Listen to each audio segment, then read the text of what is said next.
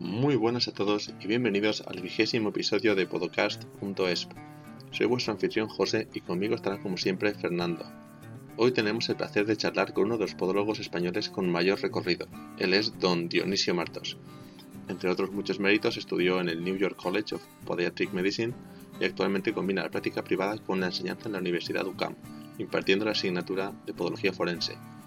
Hoy conoceremos sus inicios, qué le llevó a la podología y cuál ha sido su camino hasta el día de hoy. También trataremos el aspecto jurídico dentro de la podología legal, una de las especialidades de nuestro invitado. Le pasaremos la importancia de la elaboración de un buen consentimiento informado y cómo elaborarlo correctamente. Como siempre, gracias por estar ahí y no olvidéis que queremos conocer vuestras impresiones del episodio. Podéis compartirlas a través de Instagram, Facebook o la plataforma que hayáis escogido para escuchar el podcast. Vamos con el episodio. Muy buenas a todos y bienvenidos a podcast.es. Conmigo está como siempre Fernando. Muy buenas, Fernando. Muy buenas, José. Y hoy tenemos el honor de, tener con nosotros a Dionisio Martos. Muy buenas, Dionisio. Hola, buenas tardes, José y Fernando. Muy buenas. Dionisio, antes de nada, queríamos agradecerte toda tu actividad durante estas semanas informando a, nuestro colectivo sobre temas relacionados con el COVID. Has estado muy activo, sobre, eh, principalmente recuerdo el cuando surgió lo de la crocinesia, que realmente fuiste uno de los primeros que arrojó luz en este tema. Y nada, queríamos darte las gracias por esto y, y, por lo que has aportado en general en tu carrera a nuestra profesión. Muchas gracias. Simplemente cumplir con la obligación. no hay otra. Hoy vamos a hablar un poquito de ti, en primer lugar, ¿vale? y luego tocaremos otros temas como eh, la, el consentimiento informado y cómo va a ser la vuelta a las clínicas. ¿Vale? Pero vamos a ir por pasos. Primero, háblanos de tus inicios en la podología. ¿Cómo fueron? ¿Tú te encontraste un, un mundo diferente al que tenemos nosotros ahora? Sí. Cuéntanos cómo fue eso. Yo, eh, para estudiar podología, en la época en que yo moceaba, tenía que, que primero tener el, el, título de ayudante técnico sanitario o diplomado universitario en enfermería. Yo hice la diplomatura en enfermería y luego entré a hacer podología a la última, fue la última promoción de, de enfermeros podólogos. Lo hice en, Madrid y claro, aquello supuso, supuso un desastre. Y te digo por qué. Porque eh, ya empezaba la primera promoción de la nueva, la nueva titulación. Entonces, pues claro, eh, a la primera promoción iban todos los recursos. Sin embargo, nosotros pues no teníamos pacientes para hacer prácticas, teníamos que buscarnos por ahí como podíamos ir a residencias de tercera edad, que en aquella época no se llamaban residencias, se llamaban asilos podéis imaginar ya el, desde el punto de vista, ya el nombre ya da un, un cariz peyorativo a, al lugar, las hermanitas de los pobres y cosas de estas, no teníamos, el instrumental era muy rudimentario. Lo que pasa es que teníamos una formación muy buena eh, sanitaria como consecuencia de tener previamente la titulación de enfermería. Y todos estábamos trabajando como enfermeros. En aquella época había mucho, era cuando empezaban a hacer la reforma de atención primaria entonces, pues todos teníamos trabajo y compatibilizábamos. Entonces, la destreza manual en el instrumental, que era lo más importante en aquella época, pues la teníamos casi conseguida. Biomecánica se estudiaba muy poco y cirugía, pues nada. O sea, que yo fue... La formación que yo he tenido que seguir de, de posgrado ha sido pff, bestial, porque en aquella época, claro, yo siempre he tenido muchas inquietudes y en aquella época no teníamos internet y aquello eh, no había tampoco buenos libros en castellano. Los libros que había estaban escritos por traumatólogos y de biomecánica la verdad es que muy poco. Teníamos que aprender pues entre reumatología, eh, rehabilitadores, había un tal Capangi por ahí que nos, que nos aprendíamos mucho de movilidad articular y poco a poco pues fuimos, fuimos tirando un poco y por investigaciones propias pues llegamos a, describir lo que ahora hay descrito. Ten en cuenta que yo soy unas promociones posterior, por ejemplo, a, a, Kirby. Cuando yo estudiaba, Kirby no se conocía. Lo único que ni siquiera, fíjate, ni siquiera hablábamos de Ruth.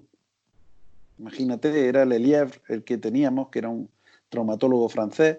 Tenía un libro que era Patología del Pie, y bueno, y ahí venían montón de cosillas y tal, y, por ahí pues, pues íbamos tirando. Pero bien, la verdad es que yo estoy satisfecho porque aquello lo veo desde un punto de vista romántico. Y, ese romanticismo, pues, no sé, eh, me hace recordar aquello con, nostalgia, la verdad, y con mucho esfuerzo. Entonces, las cosas que se consiguen con esfuerzo, pues se, se valoran mucho. Básicamente así fue, trabajando luego como enfermero y compatibilizando con una consulta de podología muy rudimentaria, realmente hacía quiropodia, solamente me enseñaron a hacer plantillas de este tipo de relief, no me enseñaron a coger moldes ni nada de eso. Elementos, ¿no? Exacto. elementos hechos y simplemente se Como un puzzle. Tal cual. Pero también tendrían y tenían su, su, explicación biomecánica, que luego se, ha llegado a, se han llegado a validar, porque la media Sky que ahora utilizamos tanto no es ni mm. más ni menos que una cuña supinadora de retropié. Y se le llama eh, media como si aquello fuera una cosa de otro mundo. Y sin embargo.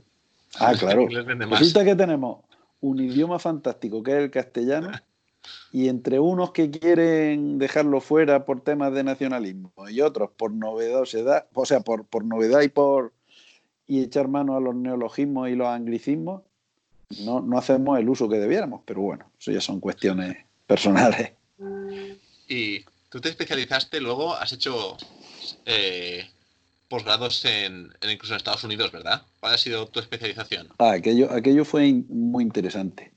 Yo cuando, cuando llevaba tres, cuatro años, veía que, que solo la podología, como yo la entendía, pues que, yo podía dar mucho más. Además, a mí siempre me ha gustado mucho eh, basarme en nuestras capacidades legales y yo veía que teniendo la posibilidad de recibir directamente al paciente y aplicar tratamiento sin que éste venga derivado por un médico, pues me daba una me daba, me daba ilusión seguir trabajando, porque realmente no dependía de nadie, que yo estaba cargado de responsabilidad, estábamos un poquillo con, con la incertidumbre de, de, la, de una legislación muy ambigua y amparándonos en esa legislación tan ambigua y gracias a que nos hemos ido pues, a Estados Unidos, allí aprendimos cirugía podológica y aquello para mí sirvió, o sea, eh, a los cinco años de ser podólogo, que me vaya a estudiar, cuatro años, perdón, de ser podólogo, me voy a Estados Unidos y aquello me cambia. O sea, dejé de ser callista mm. para empezar a ser podólogo y tratar el pie de una manera integral en todos los aspectos. Ahí aprendí bases de, de biomecánica importantes y me di cuenta que para ser un buen quirúrgico dentro de la cirugía podológica tienes que manejar muchísimos conceptos de biomecánica. Muchos conceptos de biomecánica, porque eh, la técnica la puede hacer cualquiera. Nuestro querido profesor Ricardo Becerro de Bengoa, que fue el que un poco tiró de mí para Estados Unidos, él dice siempre que a, a, afeitarse se enseña un mono. Pero ¿por qué se tiene que afeitar? No. Y un poco pues puede pasar eso también con cualquier técnica, por compleja que sea por ensayo, error, ensayo, error, aprende a hacerla. Pero teniendo una base biomecánica, eso es fabuloso. Ya una vez que nos vinimos de allí, de Estados Unidos, que aquello fue un aspecto muy interesante, pues yo ya tenía el compromiso ético de ir pues enseñando o por lo menos compartiendo los conocimientos que yo traje de Estados Unidos con diferentes compañeros aquí en España. Y por eso es por lo que yo pues ya me enrolé pronto en la Asociación Española de Cirugía Podológica, empecé a colaborar con algunas universidades, siempre he ido un poco yo en plan, pues eso, con, buen, con buena intención.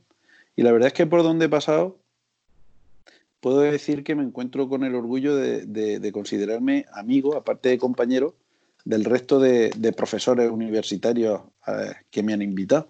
Y tengo con la mayoría de ellos una relación de amistad grande.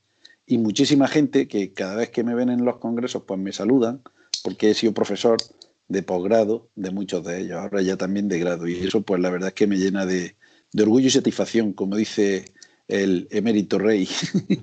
me llena de orgullo y satisfacción poder ir con la cabeza bien alta. Una frase famosa esa, ¿eh? sí, sí. Dionisio. Bueno, yo, yo, ya sabes que yo soy estudiante aún. Entonces, bueno, como has comentado, mm, me gustaría saber un poco cuál es tu labor actual en la universidad.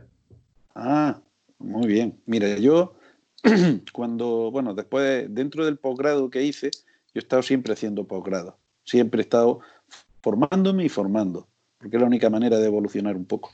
Y entonces yo llegué a una, conclusión eh, con el tema de la podología legal. Yo veía que la mayoría de los juicios eh, a los que se enjuiciaba la labor profesional de un podólogo los peritaban médicos que no eran podólogos, bien eran traumatólogos o médicos de valoradores del daño corporal, pero realmente podólogos para saber si se había incurrido en una mala praxis o no, no, no había nadie. Apenas conocían los protocolos. Y entonces yo dije, bueno, si para ser perito es necesario solamente tener la titulación, ¿por qué no voy a ser yo perito? Lo que pasa es que, claro, que la técnica de hacer los peritajes, pues la desconocía. Entonces me enteré que en la escuela de, medicina legal de la Facultad de Podología de, la Universidad Complutense, en el Instituto Anatómico Forense, pues hicieron un curso para formar a peritos podólogos. Y fuimos unos pocos, fuimos muy poquitos. Algunos fueron por engrosar el currículum, porque claro, que yo te va punto, a y había algunos que eran profesores de universidad, necesitaban tener puntuación. Yo fui por lo que fui, a mí lo que me gustaba era, era lo que iba. Y aprendí. ¿Qué pasa? Pues aprendo aquello, ya no se vuelve a hacer otro curso y, yo veo que en las universidades hace falta una persona que enseñe, que enseñe estas cosas, porque eh, eh, yo creo que ahora mismo soy el único podólogo que está dando la, asignatura de podología legal y forense aquí en, en España. Y, como tal, esa asignatura, me parece que el único sitio donde se estudia podología forense ahora mismo es en, en la UCAN, donde yo soy profesor. Y mi labor allí, pues eso, es ser el titular de la asignatura y yo enseño, pues, la, la, como los otros días estuvimos hablando, las cuatro vertientes de la podología, eh, como son podología forense propiamente dicha, para hacer colaboración en ámbitos criminalísticos, que es muy interesante y además es una cosa que llama mucho la atención, plan CSI y todo esto.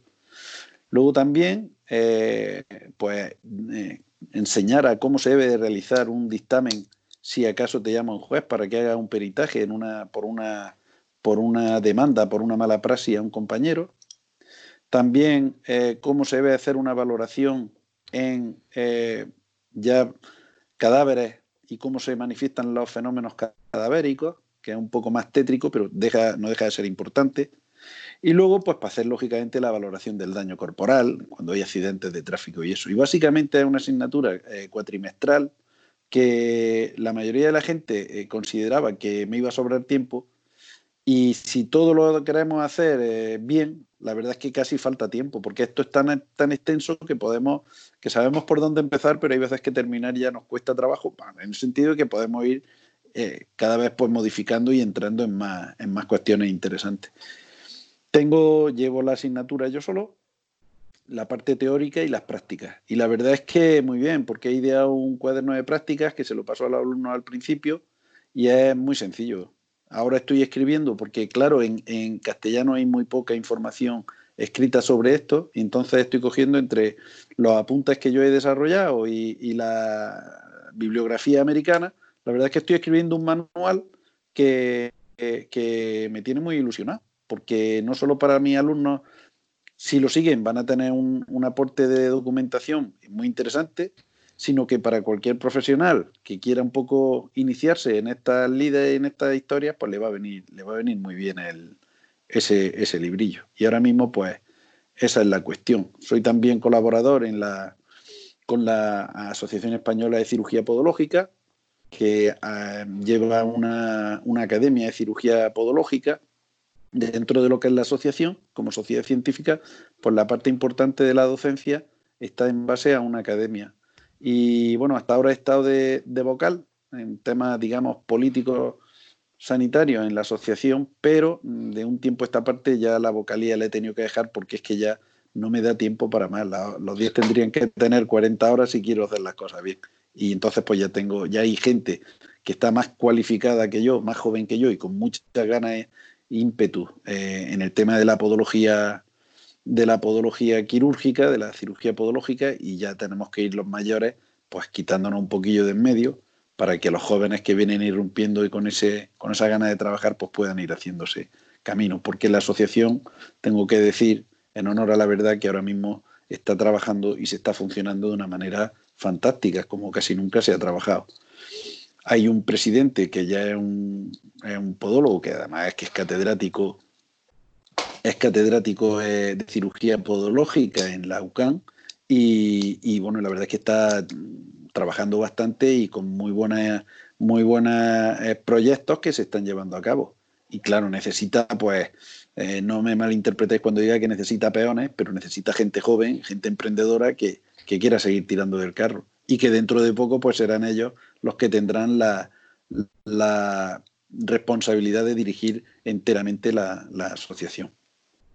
No sé si te, te contestaba la pregunta. Sí, sí, la respondió.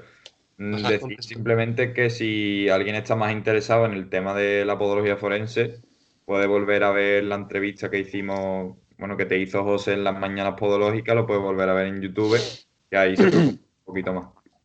Ahora mismo eh, estoy, estoy ahora al hilo de lo que me comenta.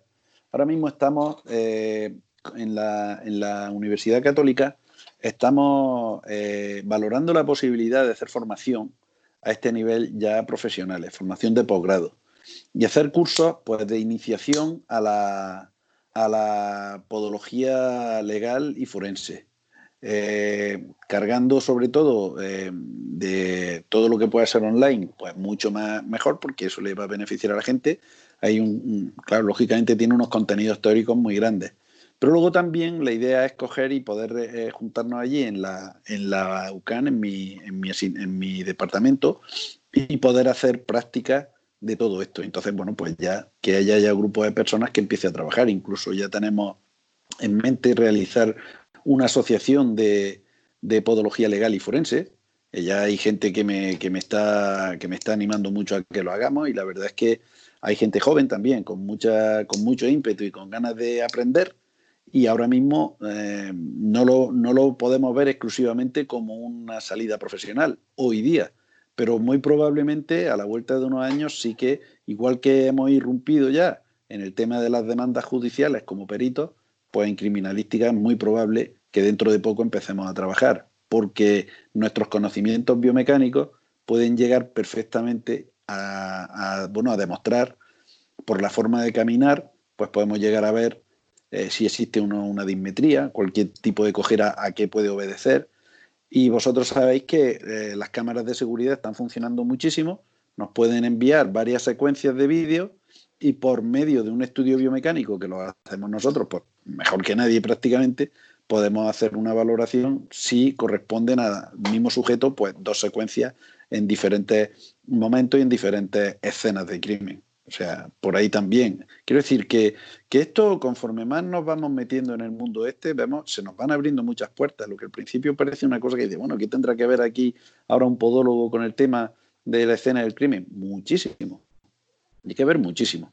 Y, ya digo, por eso yo estoy ahora mismo muy ilusionado con esto. Estoy como si fuera yo un, jovencito que, que empieza porque en realidad es una disciplina nueva y junto con algunos compañeros que ya tienen más experiencia, como por ejemplo es Pablo Martínez de Escaurizada, que, que es un compañero de Bilbao, que es, pionero, ese es pionero en, temas de, podología forense, pues estamos, yo mm, estoy más especializado en el tema de, demandas judiciales, pero él es más en temas de, de crimen. Entonces yo creo que estamos haciendo ahí un buen tándem junto con algún otro compañero y vamos a ver si podemos hacer una disciplina al menos que sea interesante.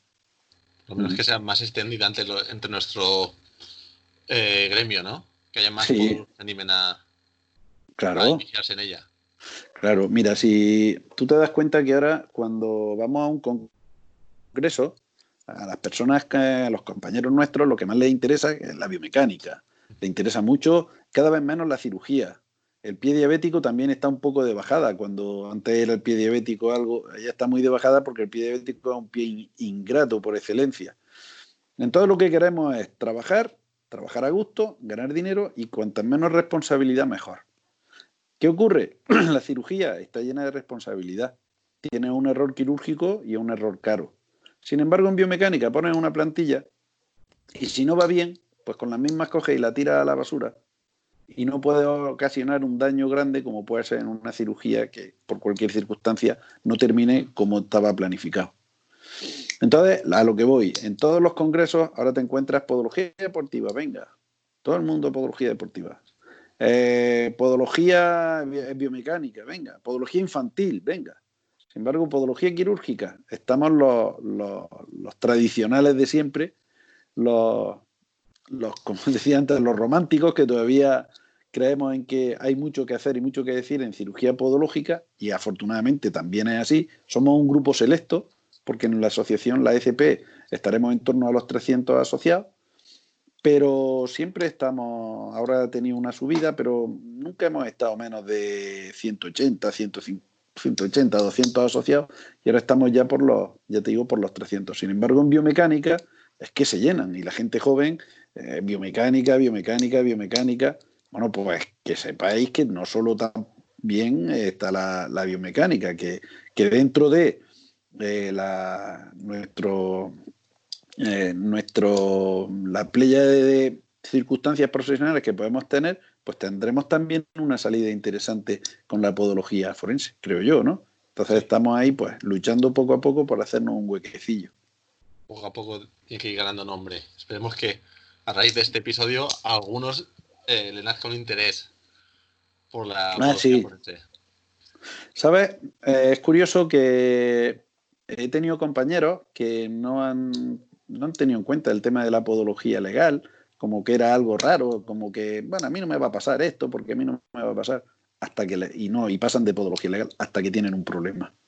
Y cuando tienen un problema y entonces ven la importancia del, entonces ven la importancia de los dos, de, por un lado la documentación que deben de tener y por otro lado la importancia de, del podólogo forense o del podólogo perito, entonces ya se dan cuenta que, coño, que esto es importante, que es una profesión o sea, que es una especialidad que, puede ayudar a, hacer mucho bien a la podología.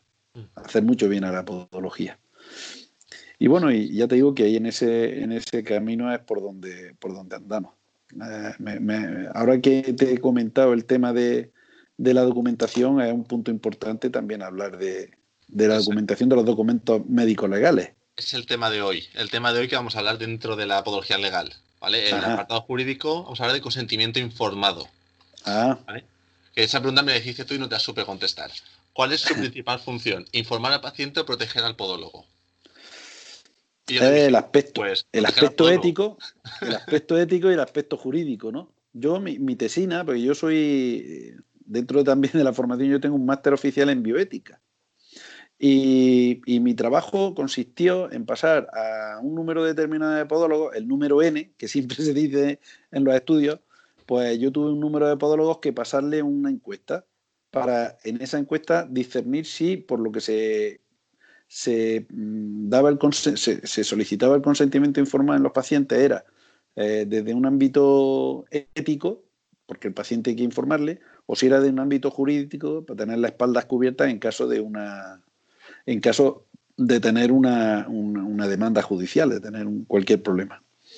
Y claro, eh, yo te lo dije porque cuando empiezo a hablar algunas veces con compañeros, ah, consentimiento informado, yo hago siempre la misma pregunta. ¿Tú qué consideras? ¿Que es, un, ¿Que es un tema jurídico para estar con la espalda cubierta o que éticamente, mirando nuestra conciencia con una mirada introspectiva, decimos, no, es que la persona es la dueña de su salud y la dueña de su cuerpo, con lo cual debe saber lo que le va a pasar, lo que le puede pasar o lo que le va a pasar al aplicar o no aplicar una, cirugía. La, respuesta fue clarísima. O sea, el 90% de las personas que contestó aquello iban pensando que era un requerimiento jurídico. Al pensar que es un requerimiento jurídico, otra de las cuestiones que pasa es que mm, no le damos la importancia que debe tener y, no ponemos atención y no, y no consideramos qué información es la que se debe dar y cómo se debe realizar un consentimiento informado. Claro, ese, ese, ese es el problema. Exacto. ¿Cuáles son los puntos clave de un consentimiento informado? Mira,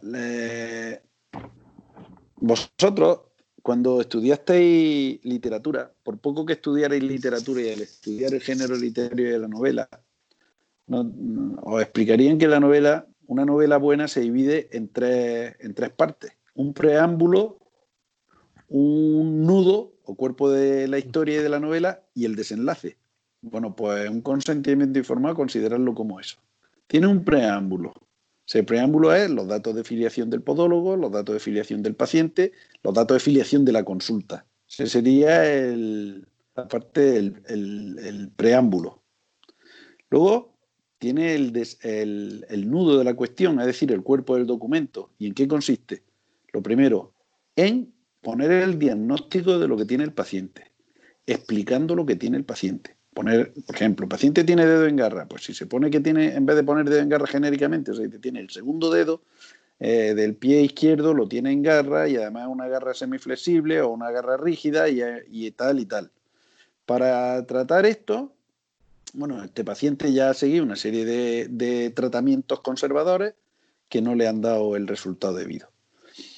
Para tratar esto podemos hacerlo con una, el tratamiento definitivo es quirúrgico, porque ya el grado de rigidez así nos lo dice, han fracasado tratamientos como ortesis y tal. Eso tiene que venir en, esa parte del cuerpo del documento. Luego, explicar la técnica que se va a hacer con el paciente, la técnica que, pero explicársela bien, no solamente plasmarla en el documento. Pues mira, se le va a hacer una artrodesis consistente en la eliminación de la base de la cara articular de la base de la falange, de la cara articular de, la cabeza de, la falange distal. Bueno, pues eso es muy importante eh, reflejarlo. Y luego, pues hay que reflejar eh, también qué mm, consecuencias va a tener aquello. Todavía no estamos hablando de riesgo. Las consecuencias pues se le va a quedar el dedo más corto, va a tener una cicatriz, va a tener que llevar una aguja durante X días, va a tener un dolor posoperatorio que se va a poder tratar con calmante, le vamos a tener que aplicar tal o cual tratamiento. Eso como consecuencia. Y luego ya empezaremos con los riesgos generales. Pues puede tener riesgo de una trombosis venosa profunda, para evitarlo, pues usted está dentro del grupo de riesgo tal y le vamos a aplicar tal tratamiento eh, de fibrinolíticos, como puede ser una heparina.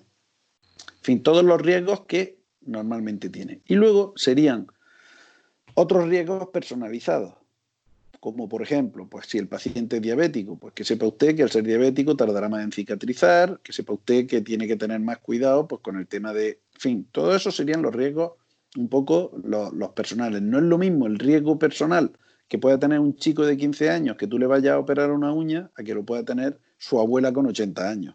No es lo mismo. Pues eso debe venir en el consentimiento informado. ¿Vale?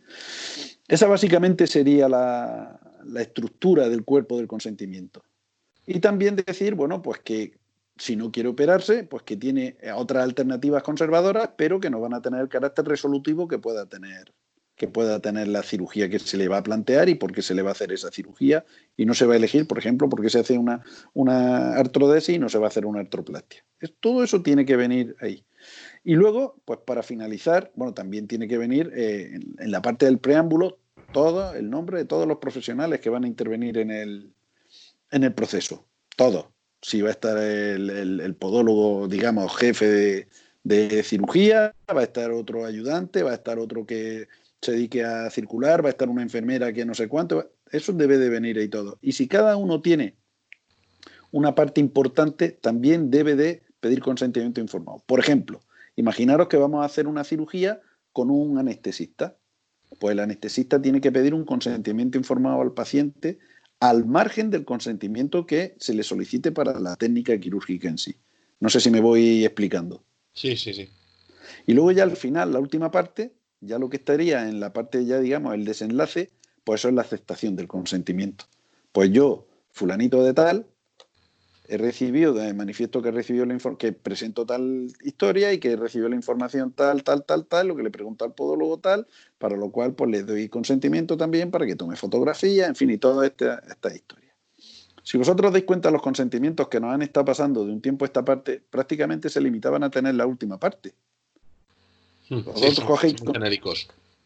Y que te dicen al final, yo fulanito de tal, todas las, las dudas que tenía se las he preguntado al podólogo y el podólogo me las ha contestado bien. Pero no vienen reflejadas cuáles son esas dudas, ni vienen reflejados esas consecuencias y esos riesgos que puede tener el paciente. Con lo cual el consentimiento no es. Y hemos tenido suerte, eso diciéndolo aquí en pequeño, en comité, petit comité, hemos tenido suerte de que muchos, de que muchos jueces pues no han, no han metido mucho el dedo en la, en el consentimiento informado, porque, porque si lo hubieran metido, mm, a más de uno le hubieran, le hubieran crujido bien porque el consentimiento estaba viciado. Hay veces también que el consentimiento se pide, pues, justamente en la puerta del quirófano. Fírmeme usted, que, es que si no, no lo puedo parar. es, es un eh, consentimiento que está completamente viciado y no vale. ¿Cuándo se debe de pedir el consentimiento? Exacto. Bueno, pero el consentimiento se lo debe llevar el paciente a su casa. Se debe hacer como muy tarde en la última visita previa a la cirugía, que normalmente se suele hacer unos días, unos días antes. O sea, yo, a no ser que sea un, caso de urgencia, pero unos días antes sí que se le, le explica y bueno, pues ¿cuándo quedamos? Pues el viernes tal. Pues bueno, pues llévese usted esto, lo lee y el viernes me lo trae. Por duplicado. ¿Para qué? Para que tenga tiempo a leerlo, a reposarlo, si suelen surgir dudas, si quiere consultar con otra persona. Eso es un consentimiento bien hecho. Eso sí está bien hecho. Entonces, en, día o en hora no se podría precisar, pero sí que es cierto que tiene que tener el suficiente tiempo como para que él pueda meditar ese consentimiento. Habrá personas que a lo mejor el día de antes es suficiente, habrá personas que lo necesitarán una semana. ¿Entiendes? No se puede precisar. pero mínimo, horas, mínimo, 48 horas tiene que tener el, paciente eso. ¿Vale? Vale. Mínimo. Y también otra cosa, va a depender un poco del tipo de, de, cirugía que se le vaya a aplicar al paciente. No es lo mismo los riesgos que puede tener una cirugía de uñas, con lo cual el consentimiento informado, bueno, pues se puede valorar más o menos en menos tiempo que una persona que le vaya a hacer una fijación de la cunio metatarsiana del primer radio que tenga que a lo mejor luego llevar una escayola y que tengas que meterle tornillos y que tenga que estar, eso ya es otra historia, porque también tienes que poner los días de baja que se le va a solicitar al paciente que esté en reposo, porque otra cosa importante también es esa. dime. por ejemplo, eh, un consentimiento para una cura de papiloma con una sustancia cáustica, con tantaridina, necesitaríamos hacer un consentimiento, si no me equivoco también. Sí, yo lo recomiendo. ¿Cuántas horas? ¿Lo recomiendas o no? Yo sí lo recomiendo, ah, pedir el consentimiento informado. Bueno, en este caso, el paciente mm, debe de hacerte, hombre, en este caso te viene el paciente a consulta, le hace el diagnóstico y tú le dices, mire usted, esto se puede tratar de esta manera o de aquella. Yo concretamente te voy a decir una cosa. Yo, a mí me viene un paciente a consulta con un papiloma y yo no empiezo a tratárselo inmediatamente. Normalmente vienen chicos que vienen con su madre o con su padre padre y la madre pues están en la... Pues mire usted, tiene su hijo esto. ¿Y qué? Pues mire usted, esto se puede tratar de esta manera, se puede tratar con, fototerapia, con láser, se puede tratar con eh, criocauterización, pues poniéndole el nitrógeno, se puede tratar con un vesicante, poniéndole cantaridina, y cada una de las, tú le explicas lo que es. A ti, tú le vas explicando lo que hay, y eso es lo que tiene que venir en el consentimiento, que tú ese consentimiento ya lo tienes preparado, pero tú se lo vas explicando y lo lees delante del paciente. Yo tengo dos gabinetes. Le digo, mire usted, se quedan aquí un rato mientras yo voy a ver otro paciente en otro gabinete y ustedes hablan. ¿Qué quieren? Empezamos con este tratamiento, con el otro y con el otro. Ellos se quedan, lo meditan y yo vuelvo. Entonces, en una hora, hora y media o, menos, vamos, en media hora, lo tienen claro. No es lo mismo tratar un papiloma aislado en el pulpejo de un dedo que tratar una, una papilomatosis a nivel plantar o que le pille los dos pies. No es lo mismo en un niño con 7 años que en un adolescente con 16 años. O sea, todo esto hay que, hay que meditarlo, pero hay que tenerlo. Y aparte, si acaso por cualquier circunstancia no se decide, no se decide eh, solicitar el consentimiento informado, tener en cuenta que sí que hay que apuntarlo todo lo que se le diga al paciente en la historia clínica, que es otro documento del que ahora después, si te parece bien, hablaremos. Pero eh, dependiendo también de la, del riesgo que, genere el tratamiento que tú vayas a poner para el papiloma, así tendrás que pedir consentimiento, a lo mejor no, porque si tú ves a un crío que te viene, que tiene un papiloma pequeño y le manda antiverruga IDIN, no hace falta pedir antiverruga IDIN como puede ser otro, no le vas a pedir un consentimiento informado.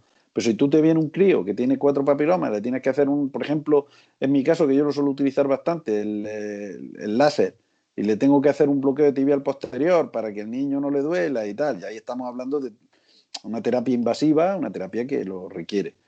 Eh, si voy a aplicar nitrógeno líquido, ¿cuál es uno de los problemas? Pues que le duele. Pues también hay que decírselo. Si le voy a aplicar cantaridina, ¿cuál es el problema? Que puede tener una que puede tener una reacción a la cantaridina. Y hay juicios. Yo he estado peritando juicios por reacción a la cantaridina, porque la paciente mm, dijo que, hay que ver la quemadura que le habían hecho, que yo no tuvo ningún, ningún recorrido. Vamos, eh, eh, la persona que realizó el tratamiento salió a suelta sin, sin ningún problema. Pero, pero salió a suelta porque venía recogiendo la historia clínica todo, aunque no había pedido consentimiento informado. Pero si hubiera pedido consentimiento informado y si hubiera aplicado en todo el proceso preliminar, es muy posible quizás que, el juez ni hubiera, ni hubiera tomado a trámite, hubiera archivado directamente la, demanda que había puesto el paciente. ¿eh? Pues ahora que lo destacas, vamos un poco con la historia clínica. ¿Cuáles son los puntos más importantes de la historia clínica? Mira, tanto el consentimiento informado como la historia clínica la base y la estructura vienen marcadas en la Ley de Autonomía del Paciente del 2002, la Ley 41-2002, ahí viene marcado perfectamente. Entonces, la historia clínica es, eh, junto el consentimiento informado, está dentro de lo que sería la documentación clínica, dentro de lo que sería la historia clínica. La historia clínica tiene que tener, igual que hablábamos del, consentimiento informado, eh, hay una cosa que es muy importante, es que dependiendo de la orientación de la orientación terapéutica que tú le vayas a dar al paciente, así eh, tendrás que hacer un tipo de historia clínica u otro. Me explico. Si tú un paciente te viene porque tiene un pie plano, un niño de 7 años, y tú le vas a hacer una exploración biomecánica, le vas, tienes que todo lo que es la exploración, básicamente la historia clínica va a tener documento, lo que sería aparte de la afiliación, igual que el consentimiento informado, donde tú vas a recoger ahí todos los datos clínicos del paciente, previos a que haya venido a consulta, por ejemplo, va a hacer una anamnesis donde va a recoger antecedentes, va a recoger alergias, va a recoger tratamientos que tenga el paciente, va a recoger eh, historias quirúrgicas que haya tenido el paciente, haya pasado por el quirófano, haya tenido esto, haya tenido, en fin, todo eso muy importante que lo coja antes de hacer ninguna exploración en todo lo que es la anamnesis, es decir, los antecedentes, filiación, anamnesis con antecedentes. Y luego ya eh, poner el motivo de consulta. Es muy importante poner el motivo de consulta.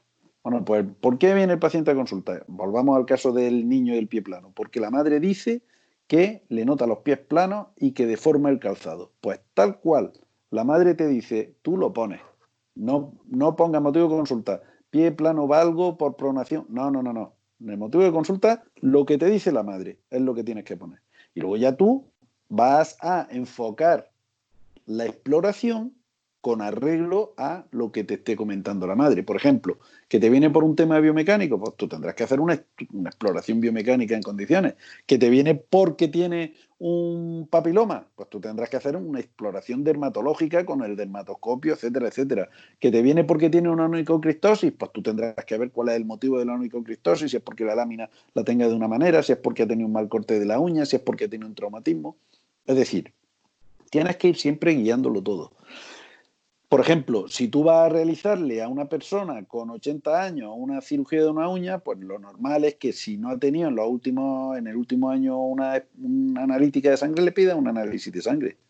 Si tú le vas a hacer a un niño con 12 años una cirugía de uña y este niño está perfectamente, no ha tenido ningún problema, pues no es necesario que le pida una analítica de sangre. ¿Entiendes? Eso siempre hay que ir hay que hacer lo que se llama todo, todo esto, el consentimiento informal historia clínica ad hoc, que es con arreglo a las a la características del paciente, de edad y de, y de antecedentes nosológicos que pueda tener. ¿De acuerdo? Bueno, pues hemos visto que teníamos filiación, eh, la anamnesis con los antecedentes, motivo de consulta y exploración. Cuando tú ya has hecho la exploración, que además está protocolizada de, que, qué, es lo que tú tienes que explorar eh, dependiendo del tipo de patología que tengas, pues una vez que tú ya has hecho la exploración, te arroja un diagnóstico. A lo mejor el diagnóstico es definitivo o es un diagnóstico de presunción. ¿Qué diferencia hay? Pues que un diagnóstico definitivo es aquel que no va a necesitar ninguna prueba complementaria para confirmar el diagnóstico. ¿Vale? En el caso de la uña, una onicocristosis, pues un diagnóstico definitivo es onicocristosis porque tiene, bueno, pues porque tiene la lámina ungueal más ancha. Ahora, si la onicocristosis es porque el niño tiene una, eh, un osteofito, puede ser un condroma o puede ser una exóstosis, tú tendrás que pedir una prueba complementaria de imagen. ¿Me vais siguiendo lo que... Tienes que pedir una prueba complementaria de imagen, con lo cual el diagnóstico que tú has dado en tu exploración sin la prueba complementaria sería un diagnóstico de presunción. Es decir, creo que puede ser eso. Pero para confirmarlo vamos a pedir una radiografía. Y una vez ya que tienes la radiografía, que ya venga informada o que tú hagas la radiografía y ya lo ves, bueno, pues el diagnóstico definitivo es onicocristosis secundario que tiene un osteofito en el lado medial y tal, que hace que no sé cuánto. Y tú ya pones tu diagnóstico. ¿De acuerdo? Ya tenemos, fijaros, ya, ya todo lo que ya tenemos recogido, todos esos datos. Una vez que tiene el diagnóstico, ¿cuál sería el siguiente paso? Pues un plan de actuación. Es decir, vamos a ver qué tratamiento es el que le vamos a aplicar. Y entonces ahí poner se considera que aquí se le puede aplicar este tratamiento, este tratamiento y este. Y optamos por este tratamiento, pues porque ya es la cuarta vez que el niño se le hinca la uña y ya pues vamos a hacerle un fenol o una cirugía eh, radical, es decir, vamos a hacerle un winograph, un fenol, ya la técnica que veamos. ¿Y, cuál es la que elegimos? Pues elegimos el fenol. ¿Por qué? Pues porque no tiene ningún problema en el rodete, simplemente es por la uña, pues, pues se pone. ¿Vale? Mm, esto es muy importante. Y una vez ya que tenéis todo eso recogido, ¿cuál es el siguiente paso? Ahora es cuando el padre, la madre o el, el paciente en sí tiene que elegir cuál tratamiento. Fijaros, ya les habéis explicado todo. Ya está el consentimiento informado. Ahora ya todo lo que le habéis explicado lo tiene que, tiene que quedar plasmado en un papel. Por eso tenemos el consentimiento informado. Mire usted, aquí le he explicado todo esto. ¿Eso qué pasa? Pues que requiere dedicar tiempo, que muchas veces nos falta. Y ese es el mayor de los problemas. Y siempre dejamos el tema de la documentación para el final. Bueno, ya lo haré, ya lo haré, ya lo haré. Y ya lo haré luego hay veces que te pilla el toro. Que lo tenías que haber hecho y no lo has hecho. ¿De acuerdo? Pues eso es lo importante. Así es como se debe hacer. Y eso desde el punto de vista ético es lo que se debe hacer. Y desde el punto de vista jurídico, por supuesto que también. ¿Vale? Y ya. Dime, dime, dime. Podemos decir que un buen consentimiento informado nace de una buena historia clínica. Eh, estamos. Ahí es donde está el tema. Sí, señor. Acaba ahora mismo de poner una pica en Flandes, Fernando. Muy bien, muy bien. Eso es lo que, ¿ves? Yo cuando a mis alumnos, así es como les explico las cosas y lo pasamos estupendamente. ¿Por qué? Porque, sí, sí, mira, vosotros, no sé si estudiaréis filosofía, decía Sócrates que lo que te hace el maestro es recordar, o sea, te hace recordar. Yo no te he dicho a ti en ningún momento que el consentimiento informado salga de la historia clínica, ¿verdad? Lo has dicho tú, porque has entendido perfectamente lo que te he dicho. Ahí es donde está. Eso, eso es. Eh, me, ruborizo, ¿no? Me, da mucha alegría porque, yo, coño, eso es un buen docente, lo que yo siempre quiero. Y tengo un buen. Por eso yo con mis alumnos, la verdad es que tengo, tengo buen rollo en este sentido. Luego, aparte, soy un buenazo porque a todos los apruebo, ¿no? Pero, lo importante. es pero lo apruebo porque saben. ¿eh? pero lo apruebo porque saben. Pero efectivamente, acabas de. Acaba de una buena historia clínica sale el consentimiento informado. Y ya, pues ya entonces tú en ese momento es el momento en el que se lo da al paciente. Y lo citas cuando corresponda. Venga usted para acá. Bueno, ¿qué ha pasado? ¿Qué vamos a hacer? Pues esto, aquello, ya te traigan el consentimiento. Pues vamos a hacer la cirugía. Pues bueno, pues tal día quedamos en la cirugía. Ya el siguiente, el siguiente paso de la historia clínica ya empieza a partir de la cirugía. Perdón. ¿A quién le llaman? A mí no. A mí, a mí, perdón. Yo tengo puesta música de western en mi en mi móvil. ¿Sigo con el tema? Sí, sí. Sigo. Bueno, pues, mire, ya, ya llega el paciente, ya tiene el consentimiento informado, ya lo tienes todo y ya va a hacer la cirugía. Ya el siguiente paso en la historia clínica, ¿cuál es? como ya le has hecho toda la exploración y ya lo tienes todo, pues hay modelos de historia clínica donde ya lo recoges todo. Bueno, pues una vez que ya ha hecho la, que ya tiene al paciente allí, ya el siguiente paso es meterlo en la sala de cirugía. Y ahí ya, pues donde previamente le haya explicado qué tipo de anestesia le va a hacer y todo eso, que tiene que venir reflejando el consentimiento informado, pues ya hay en la, en la sala de cirugía que tienes que ver lo que se llama, lo que se conoce con el nombre de, lo que se conoce con el nombre de el checklist, es decir, tienes que hacer una, una, una pormenorizadamente un control de todo el material que vaya a utilizar. Tienes que ver que las suturas eh, no están caducadas, que la medicación que le vaya a poner no está caducada, que todo tal. Todo eso es el checklist, que generalmente nosotros, yo trabajo en un equipo y hay un compañero que se dedica a hacer eso, porque uno no puede estar en todo. Comienza tu, cirugía, empiezas, toma el tiempo, pues empieza, le pongo torniquete. ¿A qué hora se lo pongo? A tal hora. Y todo eso, el compañero que se, que se ha entretenido en hacer el chest lead va a estar pendiente del paciente. De vez en cuando le tomará constante, estará pendiente para que tú, como, hará un poco la labor de, de lo que haría un anestesista. ¿De acuerdo? Va a llevar el control del paciente. Para eso, bueno, pues un podólogo que esté adiestrado o una enfermera, enfermero lo pueden hacer perfectamente. En caso de una cirugía podológica que no, es, no necesita una anestesia grande ni tampoco vamos a tener unos pacientes con un riesgo ASA superior a 2. Por eso te lo puede hacer perfectamente un compañero. Mm. Yo entiendo un poco por qué la gente no se anima con la cirugía, ¿eh? ah, claro, claro, claro. Una vez, claro, una vez que terminas con la técnica, pues ya el podólogo, digamos jefe, el cirujano jefe, pues ahora ya tiene que coger y, reflejar, redactar en una hoja, en una hoja de, de quirófano, se empieza tal, le he hecho tal incisión, le he hecho tal esto, le he puesto fenol, lo he tenido 32 segundos, a una concentración de no sé cuánto, en torunda, no sé qué, ta, ta, ta, y luego, pues tal. Medicación intraoperatoria, pues se puso un poco nervioso, le tuvimos que dar tal, o le bajó un poco la tensión, le cogimos un suero y le metimos un poquillo de más de más mm, velocidad en el gotero para que se. En fin, todas incidencias las pone. Una vez que ha terminado eso, a la historia clínica.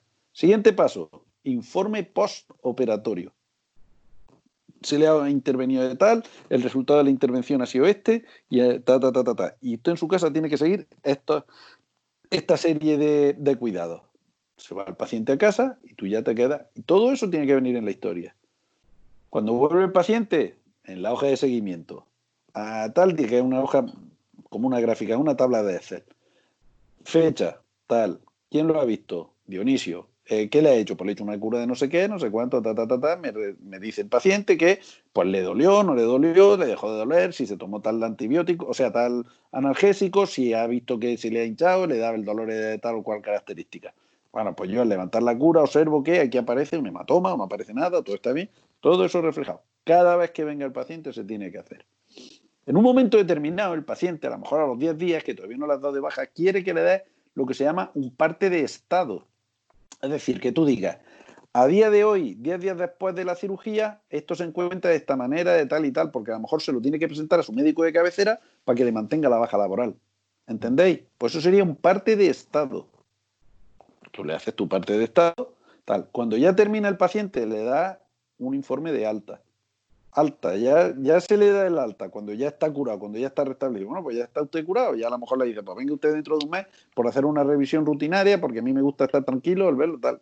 Y básicamente esa es la historia, esa es la historia clínica. La historia clínica en cirugía, ¿por qué cogí la historia clínica en cirugía? Porque la historia clínica en cirugía es más compleja que la historia clínica en biomecánica, que la historia clínica en orto, que la historia clínica en, en cirugía es el, el arquetipo el paradigma de historia clínica.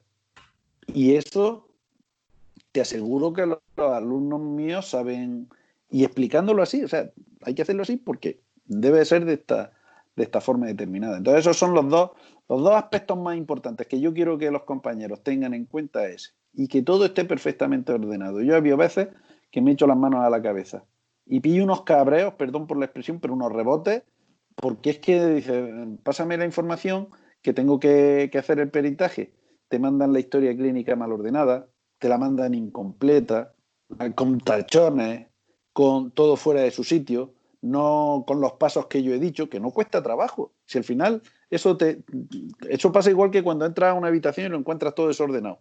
Te pones a ordenarlo y cuando acabas, joder, es que te da un gustillo. Por lo mismo pasa con la historia y con todo esto. Las cosas bien hechas siempre nos van a dejar una, un buen sabor de boca, un buen sabor de boca, los consentimientos informados y todo eso, porque es cuestión, exactamente, es cuestión de tener, de tener esa virtud, ese hábito de ir haciendo las cosas, y si eso se protocoliza y se hace bien, no cuesta trabajo, eso sale solo, no cuesta, pero hay que hacer las cosas de esa manera y no tener prisa. Decía, decía Jaime de Armiñán, en, un personaje de una de, de sus series, que era Juncal, que era torero, decía que las prisas es para los delincuentes y los malos toreros. Nosotros no somos ni delincuentes ni malos toreros. El decir malos toreros se, se refería a los malos profesionales. Pero claro, como era torero, él decía los malos toreros. Pues nosotros tenemos que pensar que ni somos delincuentes ni malos toreros. Tenemos que ser buenos profesionales y precisamente hacer las cosas pues como, como, se, como se deben de hacer. Exactamente.